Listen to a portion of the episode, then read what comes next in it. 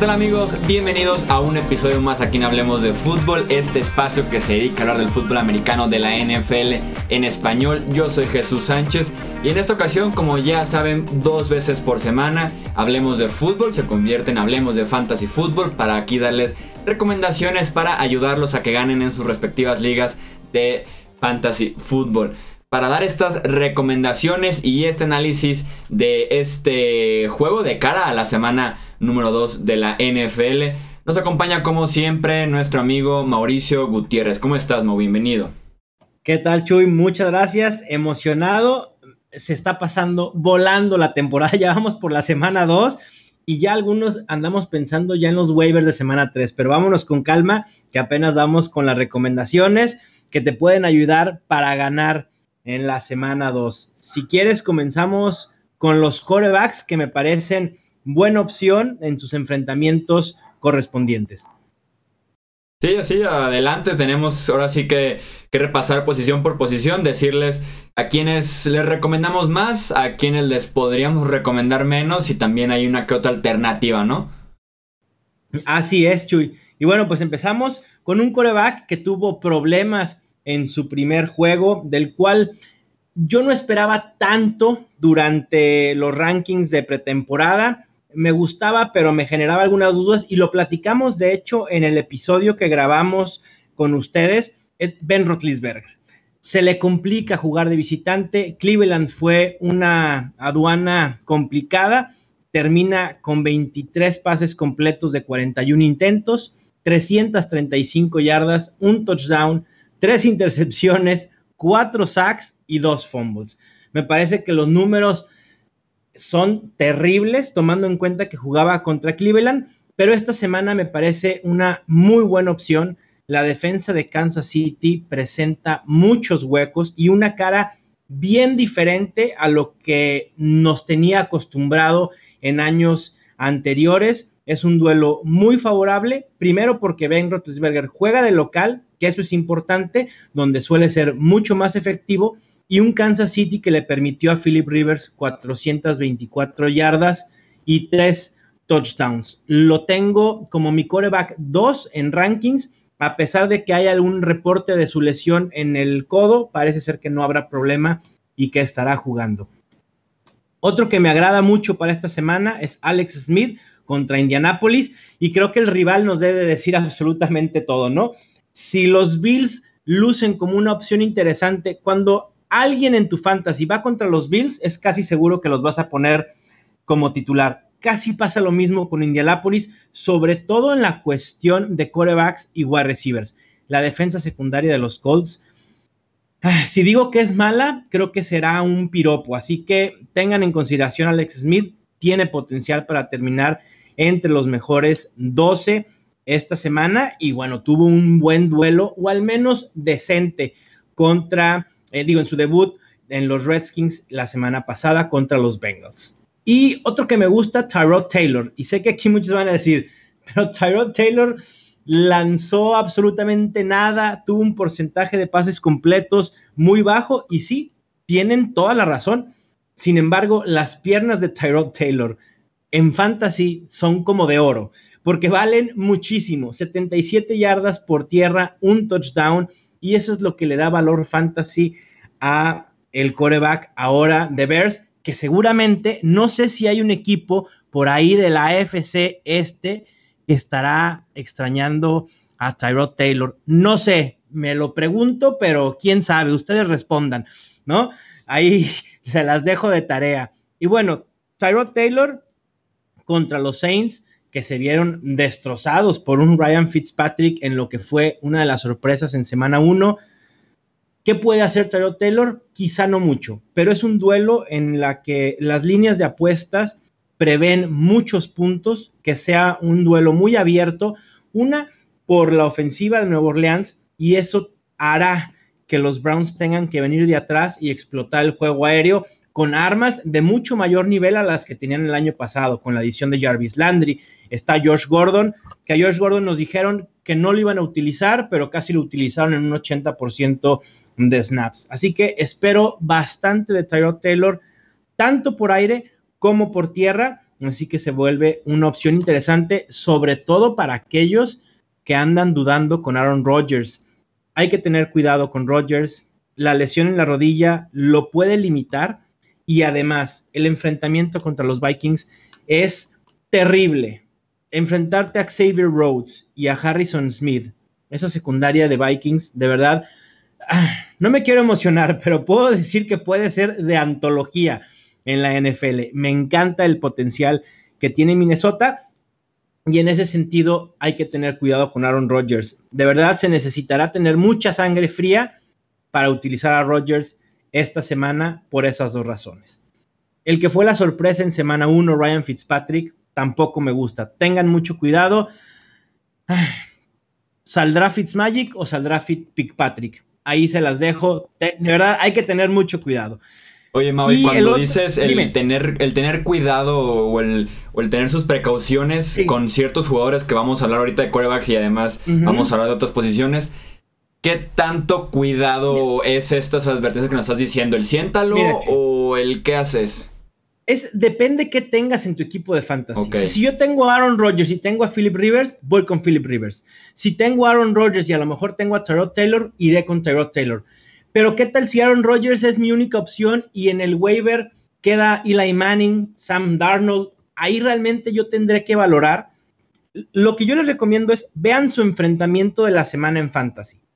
Si creen que son no favoritos por mucho, entonces arriesguen un poco más. A lo mejor entonces sí pudiera poner a Sam Darnold en vez de Aaron Rodgers. ¿Es arriesgar mucho? Sí, pero a lo mejor tu enfrentamiento de fantasy así te predispone a hacerlo. Si es un duelo cerrado, quizá hay que buscar los puntos seguros. Yo prefiero unos 12, 13 puntos de un Aaron Rodgers limitado y contra Minnesota que a lo mejor buscar el potencial de unos probables que puedo no suceder 20 puntos de un Sam Darnold, ¿no? Varía mucho en lo que hay disponible en waivers, en el, el tamaño de liga en el que juegues y lo que tengas en tu banca. Hablemos entonces, Mau, de los corredores. Igual la misma temática, quienes podemos iniciar con mucha confianza y con quienes tener ciertas precauciones. Bueno, hablábamos en el episodio del martes, Chuy, de un tal James Conner que se disfrazó de Le'Veon Bell. Bueno, pues hay que seguir utilizando al que se disfraza de Le'Veon Bell con toda confianza contra Kansas City, una utilización impresionante. Kansas City viene de permitirle a Melvin Gordon y a Austin Eckler, ajá, Austin Eckler, exacto, 189 yardas totales y un touchdown. Otro que me agrada mucho es Jay Ajay, sobre todo porque se acaba de dar a conocer que Darren Sproles no jugará el domingo contra Tampa Bay. En general, para la temporada no me encanta Jay Ajay, pero tiene enfrentamientos favorables y este es uno de ellos. Alvin Camara contra Tampa Bay en semana 1 tuvo 8 acarreos, 29 yardas, 2 touchdowns, 9 recepciones, 112 yardas y un touchdown. Así que Jay Ajay se convierte en una muy buena opción contra Tampa Bay, titular indiscutible en tu liga como running back 2 y por ahí un sleeper pudiera ser Corey Clement utilizado en situaciones de pase. Y hablando de estos corredores versátiles, que se han vuelto como en la moda en la NFL, ¿no crees, Chuy? Creo que ahora el corredor versátil es el que más llama la atención. David Johnson, Alvin Camara, Chris Thompson, del que voy a hablar ahora, también contra Indianapolis, tiene un enfrentamiento muy favorable que le permitieron nada más y nada menos que en semana 1, 54 yardas a Joe Mixon, que sorprendió esa utilización por aire, ¿no? Me parece que puede ser una muy buena opción del flex. En cuanto a malas opciones, sí. Sí, hablando ahora de, los que podríamos evitar, dinos, no. Mira, Chris Carson no me gusta para nada por su matchup contra los Bears, que ya los Bears nos demostraron que pueden ser una muy buena ofensiva con la adición de Khalil Mack, con Danny Trevathan, con Akim Hicks. Realmente tienen nombres de mucho talento en esa defensiva. Y además, Chris Carson está inmerso en un ataque terrestre por comité. Muchos reportes nos quisieron vender al principio de la temporada o antes de que iniciara de que Chris Carson llevaba una ventaja muy grande sobre Rashad Penny, el novato, en ese ataque terrestre. La realidad es que ambos jugaron muy similar, 26 y 25 snaps, los dos 7 acarreos, 5 targets para Rashad Penny y 4 targets para Chris Carson. Un trabajo distribuido en un 50%. Y después en la semana sale coach Pete Carroll a decir que Chris Carson lleva la ventaja por mucho en ese backfield. Sinceramente, yo no le creo absolutamente nada porque no hay elementos para creer que Chris Carson lleve esa ventaja. Si lo van a empezar a utilizar más, perfecto, pero hay que tener cuidado porque no todo es el volumen, aunque el volumen es lo más importante en fantasy y por volumen me refiero a acarreos, targets y recepciones. También la línea ofensiva de los Seahawks sigue siendo un problema muy importante. Además, la baja de Doc Baldwin seguramente hará que las defensivas, y en este caso particular la de Chicago, se centren de tener a Russell Wilson saliendo de la bolsa de protección y obviamente a Chris Carson. Y otro que hay que evitar, Marshawn Lynch. Simplemente no me gusta contra Denver. Puede ser un escenario similar al que tuvo contra los Rams, en donde termina con 11 acarreos, 41 yardas y un touchdown que probablemente contra Denver ese touchdown no llegue y entonces sus números se van a, caer impresionantemente. Hablando de ese mismo duelo de entre Oakland y entre Denver, por ahí viene más o menos el inicio de las recomendaciones para la posición de receptor. Sí, Emmanuel Sanders, me leíste la mente. Chuy, me encanta Emmanuel Sanders lo que está haciendo. En general, creo que estamos viendo una época dorada en fantasy para wide receivers de slot. Adam Thielen, Emmanuel Sanders en este caso, Nelson Aguilar, obviamente Doug Baldwin, Larry Fitzgerald, que ya eran consagrados jugando desde esa posición, pero cada semana tenemos opciones viables. Y ahí Emmanuel Sanders, impresionante semana 1 contra Seattle, 10 recepciones, 135 yardas y un touchdown. Los Raiders suelen ofrecer mucha ventaja al receptor de slot y creo que Emmanuel Sanders ah, dudé para ponerlo como top 12, o sea, como un wide receiver 1, pero creo que tiene ese potencial. Lo coloqué como mi wide receiver 13 o 14 en rankings, por ahí he estado fluctuándolo. Y otro que también juega en el slot, que me parece buena opción, Nelson Aguilar. En la semana 2, Tampa Bay permitió a Michael Thomas 180 yardas, dos touchdowns y a Ted Ginn Jr. 68 yardas y un touchdown. No esperemos la producción de Michael Thomas por parte de Nelson Aguilar, que se ha visto beneficiado por la ausencia de Alshon Jeffrey, pero sí una producción similar a la de Ted Ginn Jr. con un número mayor de recepciones, quizá unas 70 yardas y un touchdown puede ser una proyección muy viable para el wide receiver de los Philadelphia Eagles.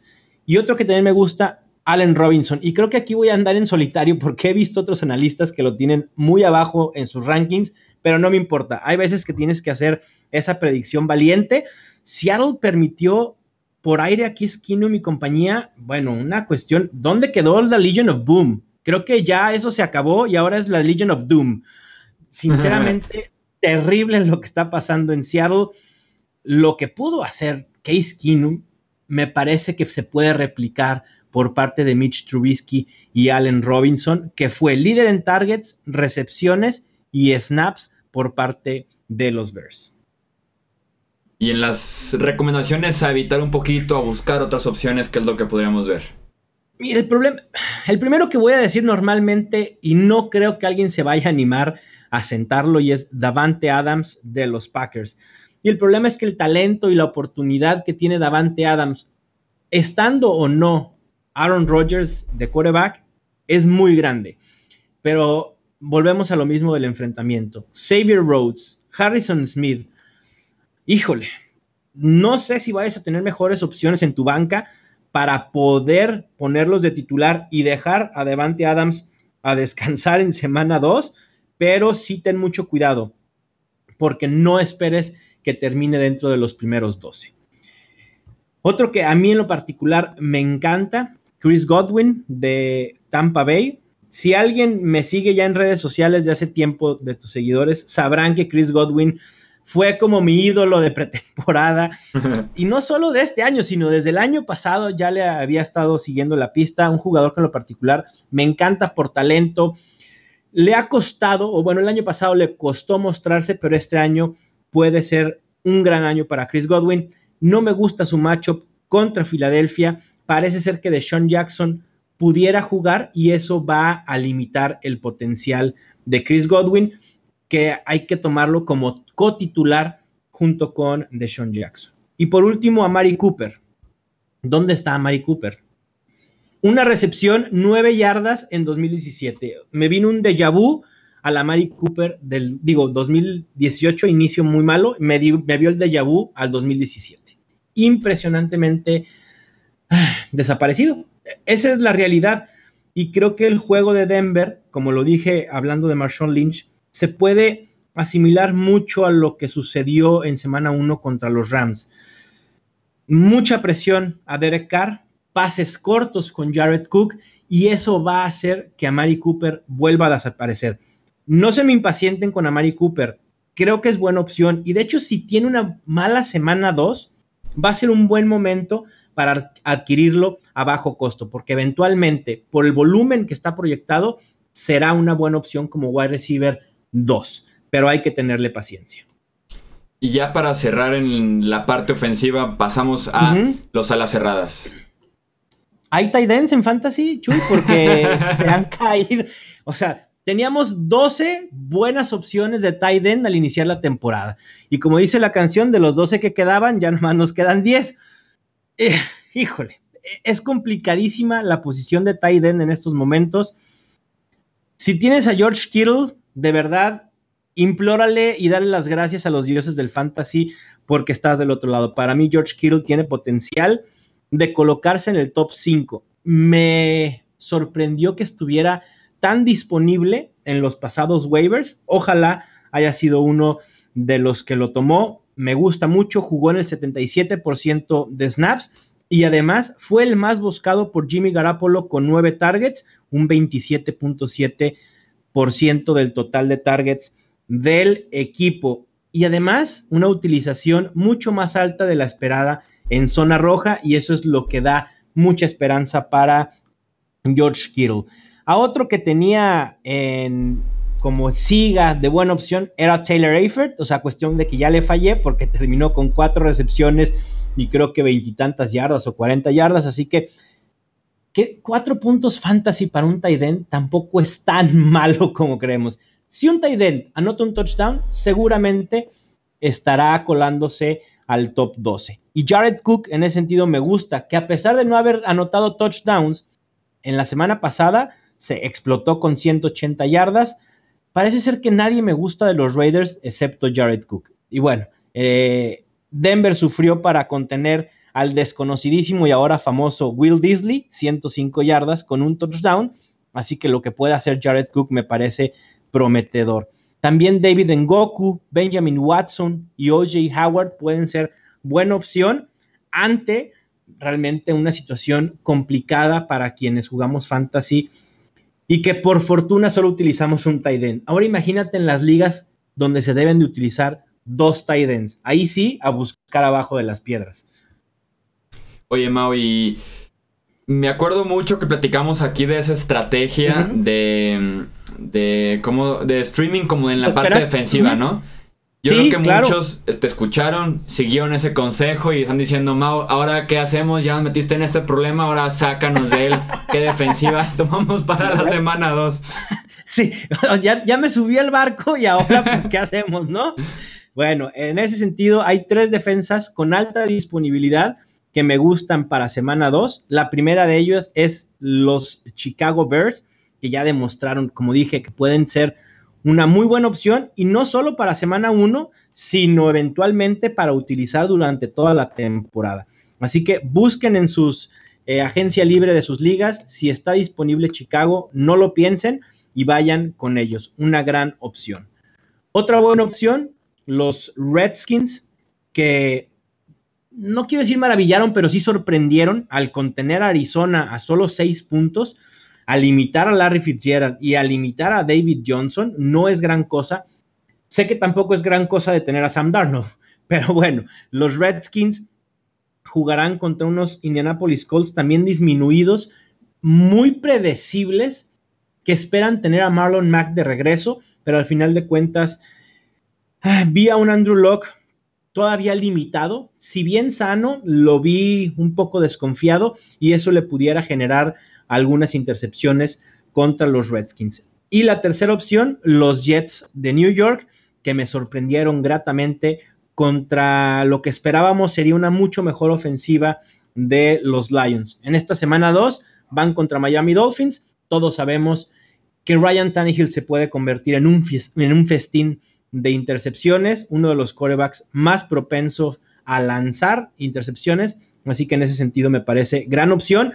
Y todas las defensas, excepto las que mencioné, excepto la de Chicago, están al menos disponibles en el 80% de ligas de fantasy. Así que es muy probable que estén en su agencia libre. ya empieza a ser muy, muy buena opción para simplemente entrar a agentes libres y por ahí encontrarse con estas opciones. Para cerrar, Mao, hablemos de las eh, lesiones más importantes de esta semana. A considerar incluso algunos jugadores ya descartados por completo. Otros entre esta danza de cuestionable, probable, no entrenó, entrenó limitado. ¿Qué lesiones son las que tú destacarías? Y hay que seguir muy de cerca el domingo con los inactivos muy temprano.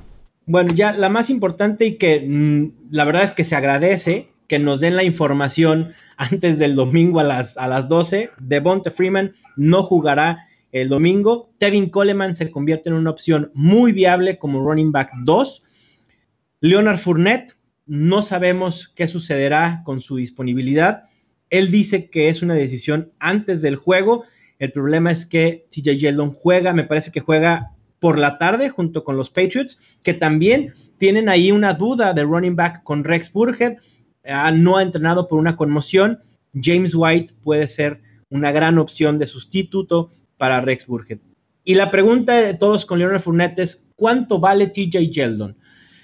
El valor de Yeldon es relativamente proporcional a la disponibilidad de Fournette. Si Fournette no juega, Yeldon me parece una gran opción de running back 2, top 24 sin duda alguna.